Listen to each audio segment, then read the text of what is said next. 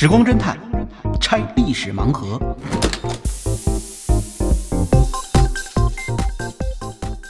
拆历史盲盒，找萨苏。小苏老师您好，哎，能毛你好，哎我我觉得啊，最近网民可可能会热议一个事儿，就是厨子上哪儿去了？没错儿。呃，除此呢，就是咱们说的这个普利戈任啊，因为现在呢，有人原来就是有人叫普利戈金，啊有人叫普利戈任。对，这艺名这一次呢，就因为这个他闹这事儿太大，嗯大家说必须得给他名字统一一下，现在都叫普利戈任了。哦，改主任了，实际上，呃，对，改主任了，还真是这样。嗯但是这这就说明了大家对他的重视吧，因为他占据了呃很多世界最大媒体的头条啊。对对对，而且关键一直在持续，因为这个所谓的叛乱事件，一直这个性质啊和走向啊都在摇摆。我们现在呢，就是对它的性质和走向，这咱们可能管不了，但是咱们可以看一看它的事实。啊，对，普里格任实际上他的这次，你说叫兵变也好，叫武装游行也好，实际上是破了世界纪录了。啊，因为他这一次呢，呃，速度太快了。嗯，他在宣布啊发动这一次行动之后，嗯。当时在一天之内，呃，行进了七百三十八公里，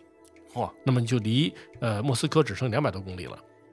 已经到了莫斯科州的周边上了。把莫斯科周边上有一个地方叫做墨西哥，就跟墨西哥那国家的名字是一样嗯，都已经拿下来了。嗯，呃，中间呢还拿到了他的南方军区，就是俄罗斯的南方军区的司令部司令部啊，罗斯托夫。对这个确实当时让大家非常震动啊！神速，难道俄罗斯就是一下就一下就给捅穿了吗？嗯，这是这是大家不能想象的事情。对，这个让我们想起了什么事？什么事情呢？就是当年的普法战争。嗯当时拿破仑三世也是呃，就是觉得自己很厉害的，嗯所以当时向普鲁士发起进攻，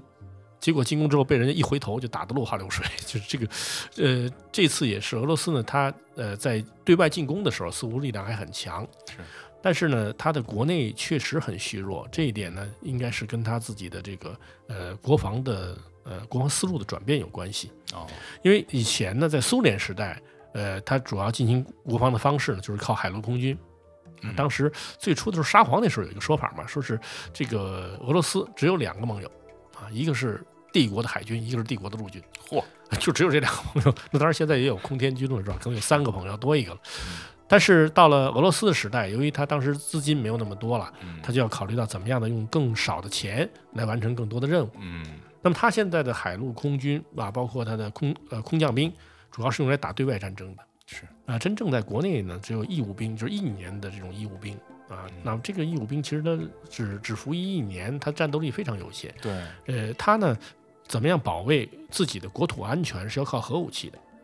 这是哦这是在呃绍伊古和绍伊古的前任期间，他们共同的完成的对于俄罗斯的国防的改造。还是靠核威慑，它是靠核威慑，就是说你要是在境外跟我打，那我海陆空军都可以出去跟你打。嗯但是你假如打进我俄罗斯境内了，是吧？嗯你想打我的莫斯科，你想打我的呃彼得堡，那不管三七二十一，我就要用核弹跟你较量。但问题现在这一次普里戈对不任的对他根本就不是国外的力量，是自己呃自己培养的雇佣军，嗯，居然向莫斯科发动进攻。闹了矛盾，嗯要知道，俄罗斯对乌克兰发动攻击的时候，嗯它的每一次的战略进攻的幅度都不超过一百公里，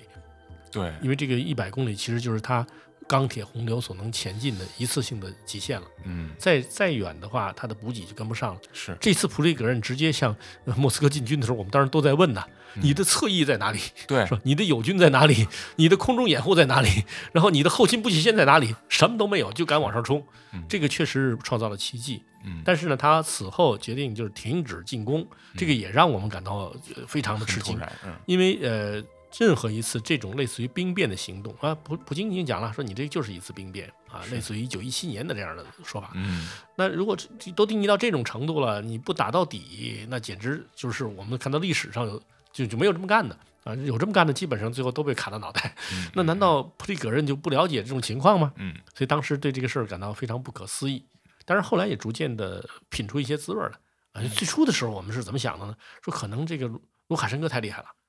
卢卡申科这个去了以后，这这个口才，那苏秦张仪之对口啊，去一下子能把这个事儿给挽回来。是但是更多的时候呢，可能不能靠口才啊，因为这种事情都是真材实料的，这不是春秋战国时代了。怀疑他是不是带着两颗脑袋去的，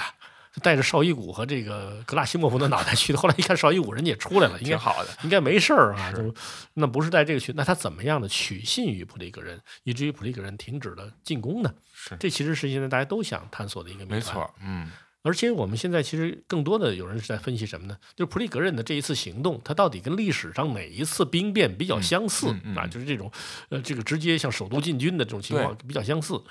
我们首先想到的就是董卓进京，呃说这个。他这简直也也是类似于军阀呀，而且那时候董卓也是高速的啊，嗯冲向洛阳。嗯但是后来一看呢，这俩还不太一样，因为董卓是呃东汉末期的这个大的军阀，那么他呢从西凉啊、的确也是从边境啊，这点倒跟普里格任比较相似，嗯而且是带着一批呢很很杂的部队，不是嗯中央军，而是带的是呃各种各样的，包括羌胡啊什么各种奇怪的部队来了。那普里格任手里的兵，那囚犯兵什么也很奇怪，那这个倒是有相似之处。普里格任呢也和董卓一样，呃，就是属于那种桀骜不驯。但是呢，有一个重大的区别在哪儿？就是所谓董卓进京，那个是呃大将军何进招的，就是嗯当时中央呃权臣何进的确呢已经向呃这个那时候的普里格人吧，向那个董卓啊提出了要求，说你赶快进京来，帮我来稳定政局。嗯所以他是奉命进京，是但普里格人绝对不是奉奉命进京的，这次就是自己自下了决心了啊，直接打过去。对，这样呢，又有人提到呢，他像谁呢？像侯景之乱。侯景之乱，侯景之乱呢是南朝、梁朝的时候发生的这样的嗯呃混乱。那么当时呢，叛将侯景他呢呃率领部队直接扑向了南梁的首都，嗯囚禁了梁武帝啊，嗯最后造成梁武帝的死亡，也造成了梁朝当时的崩溃。嗯呃，那侯景呢，的确他也和普里格任有相似之处，对就是他不是正规的呃，就是当时梁朝的呃军队，他是从北方的叛变到呃南梁的。嗯，那么它属于一支呃独立于梁朝的正规军的这样一支部队，这归顺的，嗯这一点有点像普里格任的这个瓦格纳雇佣军，嗯而且侯景呢，他的战斗力跟普里格人很相似，嗯就尽管他的人数并不太多，嗯但是呢，他的战斗力比梁朝的这个正规军要强得多。你看这一次，呃，普里格任呢，他也的确验证了这一点，就是他的雇佣军在呃，就这瓦格纳雇佣军呢，在巴赫穆特前线，包括在盐矿城，他的战绩都比俄罗斯的国防军要强。嗯那这一点确实，呃，跟侯景有点相似，而且后来他打那个势如破竹也像侯景，就侯景直接打过去的时候，没有人看好他的，认为你这个叛将是吧？你手里也没有没有几千个人，你居然敢进攻首都，是就就是说觉得好像你这个吃错了药了吧？胆大包天，那普里格任开始向莫斯科进军的时候，我们又何尝不认为他吃错了药呢？嗯但是结果居然是一路打过来，就像当年侯景之乱一样，大的军阀们都不愿意出兵去阻击他。对，以至于他顺利的最后突到了莫斯科的城下，离莫斯科已经很近了。但是他跟侯景又不一样的是什么呢？侯景面对梁武帝，说梁武帝对他是有恩的啊，那么最后他把梁武帝给饿死了。那现在普利格任直接扑向莫斯科，他的目标呢，呃，似乎也指向了克里姆林宫。那么克里姆林宫的主人普京对他也是有恩的，这两个点倒有倒有点相似，但是他可没把人家普京饿死啊，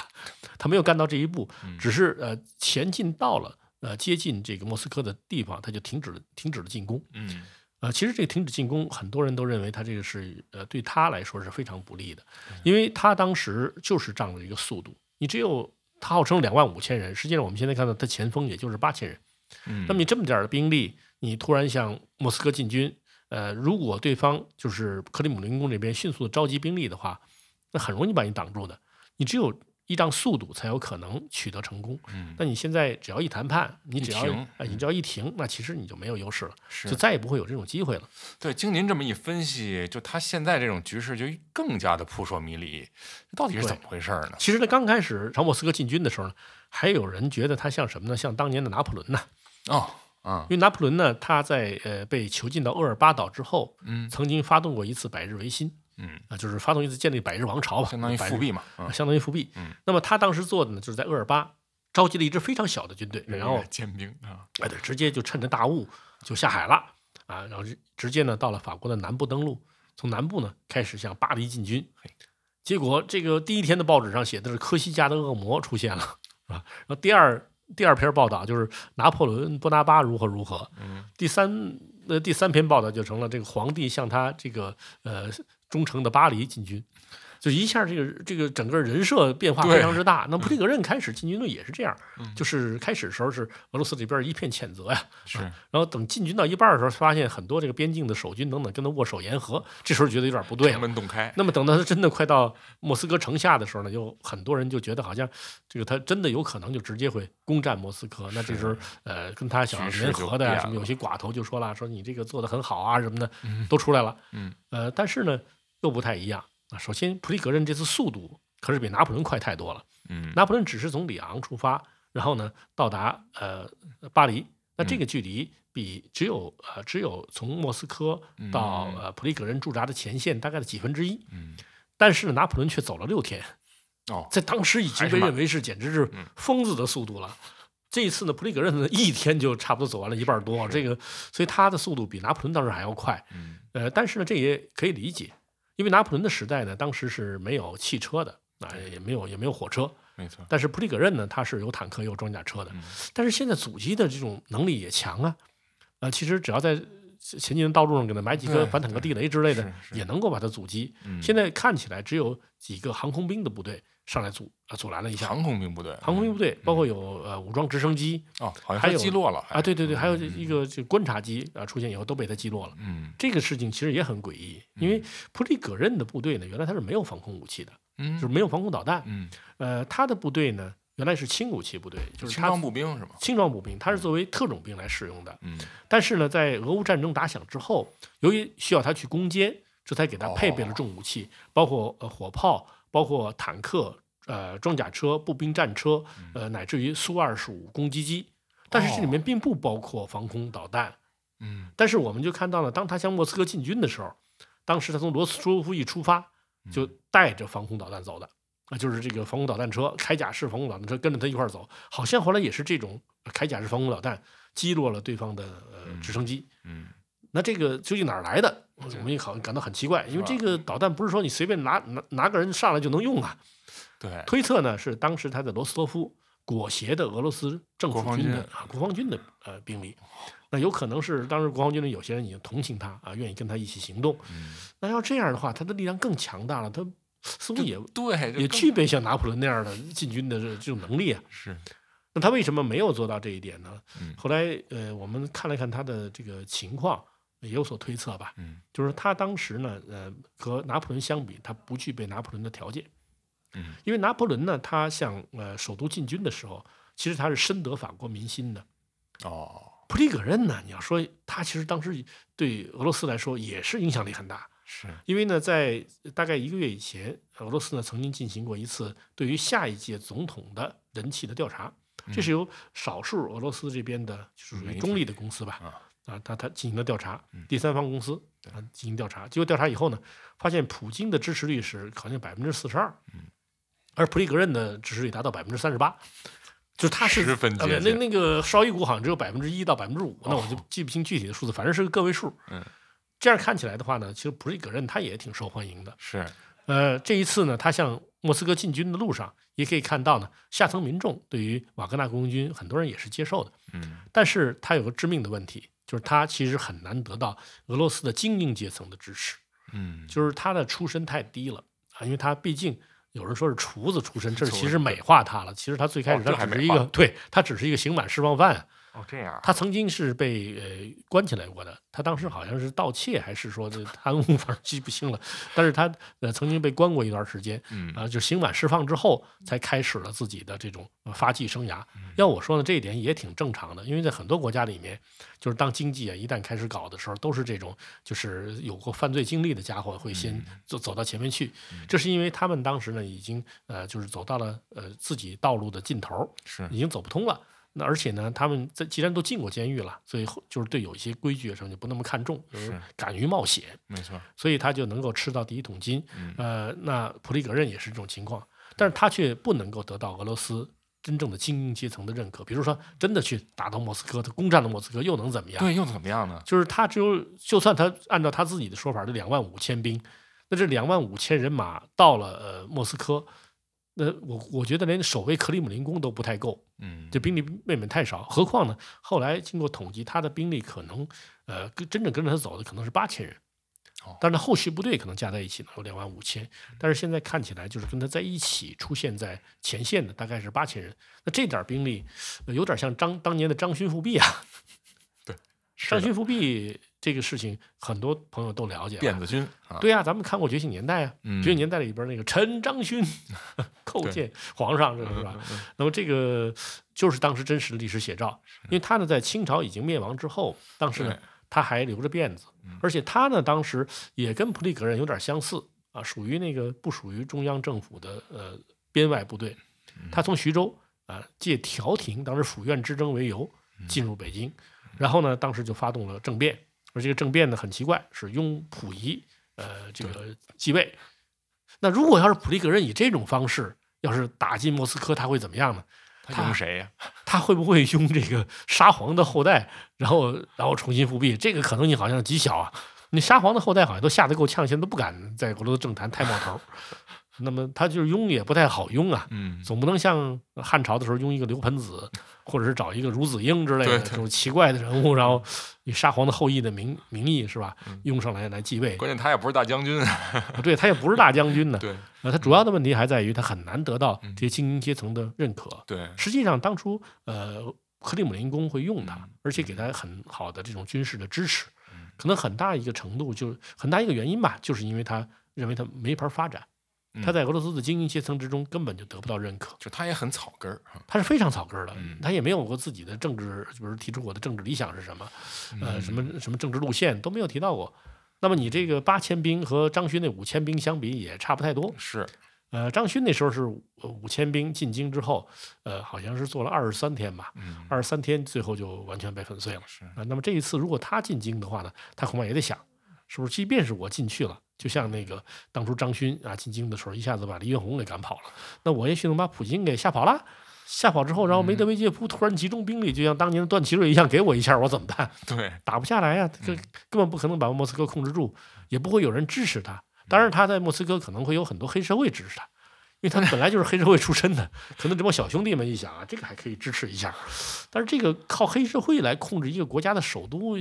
想想也不大可能天啊。方夜谭，嗯这个应该是天方夜谭。嗯所以他当时啊、呃进军莫斯科的确是呃进退两难。嗯如果他在进军的过程之中，他能得到很多的政治效忠的话，可能会比较好。这也是现在大家一直对他的这个行动感到非常困惑的地方。嗯因为瓦格纳雇佣军呢，他在进军的时候表现的似乎是胸有成竹，也就是说，他预先做了很充分的准备，是，包括前面造势？对，呃，号称说是我们这个部队遭到了炮击，嗯甚至在这之前呢，他还专门的跑了一趟国防部啊嗯，去拿了一份自己签自己写的合同给国防部看。这就跟就就跟我们现在，比如说你到你到出版社想去出版一本书，然后你自己拿个合同去了，那出版社能干吗？是吧？肯定得，这个肯定不能接受的。那这个其实都在呃卖惨啊，就是争取更多的支持，看起来是蓄谋已久的，嗯但是最后结束的却是我们说是冤家草草啊。啊，封狼居封狼居胥赢得仓皇北顾，这很奇怪的一个事情，终突然一下就就就终止了嗯啊！我们当时说这个造反有这么终止的吗？是吧？难道还能跟普京再喝一杯？呃，据说他在中间的时候曾经给普京打过电话，哦，打过联系但是，普京没有接他的电话，就说明两个人实际上已经应该算是恩断义绝了。是啊，那这个普京也后来就直接把他称为反叛，嗯这可能是造成他呃思想变化的一个呃重要的节点，嗯因为他本来可能是有点清君侧的思想。嗯清君侧这个词，我不知道您知道是什么时候提出来的吗？呃，反正这个靖难的时候是说，靖难的时候已经提到了，嗯嗯这个呢实际上是明朝的时候，明成祖朱棣是吧？他呢当时提出了要清君侧、嗯啊，表面上说他这侄子身边都是坏人，我嗯，把你那坏人给你收拾了，顺便连侄子也一块儿也收拾了，然后自己当了皇帝。不小心把侄子给收拾了，但是呢，最早的清君侧提出呢，并不是在明朝，嗯在汉朝的时候就已经提出了所谓的清君侧。嗯那么汉朝是提出清君侧的呢，是七国之乱，啊，当时呢就是呃晁错和汉景帝，共同呃筹措削藩。嗯那么当时汉景帝是怎么来对付这些纷纷起兵的诸侯王呢？他当时看到这诸侯王直接扑向自己的首都，那么他呢当时就服软了，他就把晁错杀掉了。嗯晁错杀掉之后，然后呢，呃，就是向七国表示，你看我现在已经把这个准备离间我们的这大臣杀了。哎，如果如果真的是发生这样的事情，我们估计要杀的是绍伊古啊，可能砍了绍伊古或者是格拉西莫夫的脑袋，然后让卢卢卡申科带着，然后到这边去给给普里戈金看看，是吧？嗯，那你说有没有可能是砍了两个替身的脑袋送去了，然后普里戈人被骗了呢？嗯，这当代苏秦倒是去了，但是 脑袋没带也许带的是别的脑袋了，现在高科技了，三 D 打印一个，啊，是嗯，送过去，这个也也也不是完全。但普利格人不是傻子呀，对他肯定他肯定要要要辨别一下。对，再有呢，就是这个做法其实解决不了问题，因为呢，我们看到七国之乱，当时呃是由刘鼻他带人，就是吴王他带人发动的这次叛乱。他见到晁错的这个首级之后呢，并没有停止进军，继续向长安发动进攻。嗯，也就是说，当真正的发动这种叛乱的时候，如果他决心是要夺取政权，那并不是杀一两个人就可以解决问题的。嗯嗯，所以汉景帝最后没办法，也只好委任周亚夫率领部队呢，呃，进行抵抗。抵抗，最后呢，呃，取得了对七国之乱的胜利。嗯那难道说这普京当时也已经任命了，比如说这苏罗维金，嗯让他这这啊，你就是整治周亚夫啊，让 让他带兵前去抵抗，这个好像也没有也没这么发也生，没听到这样的消息，而且莫斯科这边好像对这事儿很信任，就是嗯那边一说啊不打了，我撤了，马上这边戒严就取消。嗯，这个甚至有很多人认为说，这可能是不是双方在唱双双簧，嗯这个双簧的可能性不太大，因为这一次如果是唱双簧的话，那普京损失惨重啊，嗯因为这个对他来说威望打击极大。嗯原来就是给人感觉就是他是完全掌控全局的，在俄罗斯没有人可以对他的命令有所质疑，嗯而且他呢也享有极高的威望。但是这一次呃情况出现之后，有人就会想，普里戈任都可以一天行进七百里变成飞将军是吧？我们直逼直逼首都城，那我就怎么能就是是不是可以呢？跃跃欲试，那这个确实嗯对于普京的呃他的威望打击是比较大的，因为人们不再觉得他是神圣不可侵犯的了。嗯而且这个事情呢，实际反映的是在呃俄乌战争进行一年多之后，对俄罗斯社会造成的巨大影响和变化。什么样的影响呢？就是呃军事部门它的地位大大提升。嗯因为在和平时期，军事部门呢只是跟政府其他部门相平行的，对那么它呢呃又要依靠其他部门的支持，才能够完成平时的国防任务。但是在战时的时候，为了取得胜利，那么国防部门呢就会得到特别强大的支持。假如说不是像呃像我们这样都是呃有有信仰的呃这个军人啊组成部队的话，那有可能就会出现像俄罗斯这种情况是不是军事部门它的这个地位太高了。越来越高，而且权我们说要权重了，权重也越来越越高了。那这个时候，他自然而然的就要求有更多的权利。呃，普里戈任也许拿不到这么多权利，但是呢，后面的绍伊古或者是格拉西莫夫也很难说不会产生这种想法。这个其实对于普京来说，因为普京是文官出身，对，他呢本身他也是文官政府，你还能不能管得住军队，现在已经成了一个疑问。原来呢，呃，普京他实际上这个对于军队的管理是三驾马车，就是呃，一方面是国防军，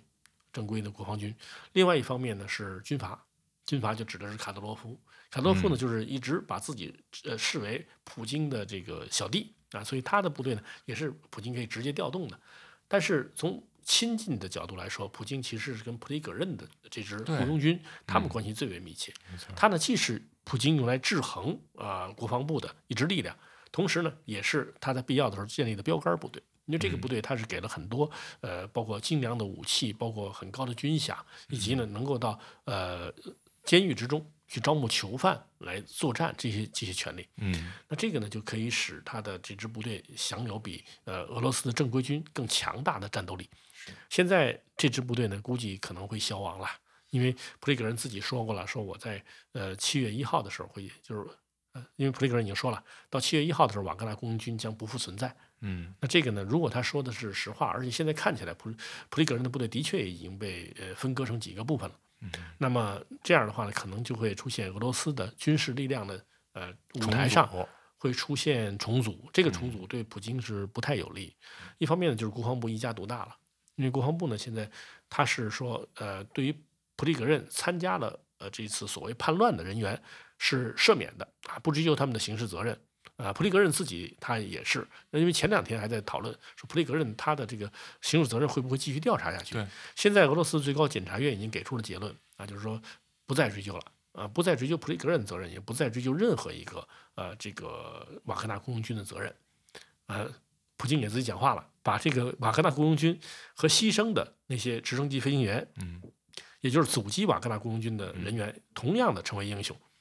这也是一个很奇怪的事情啊！英雄打英雄，哎，对，就是说这个事情他还是希望能够希望能够和解吧。是是，那这些瓦格纳雇佣军呢？呃，国防部的就是俄罗斯国防部的意见是什么呢？嗯可以赦免你，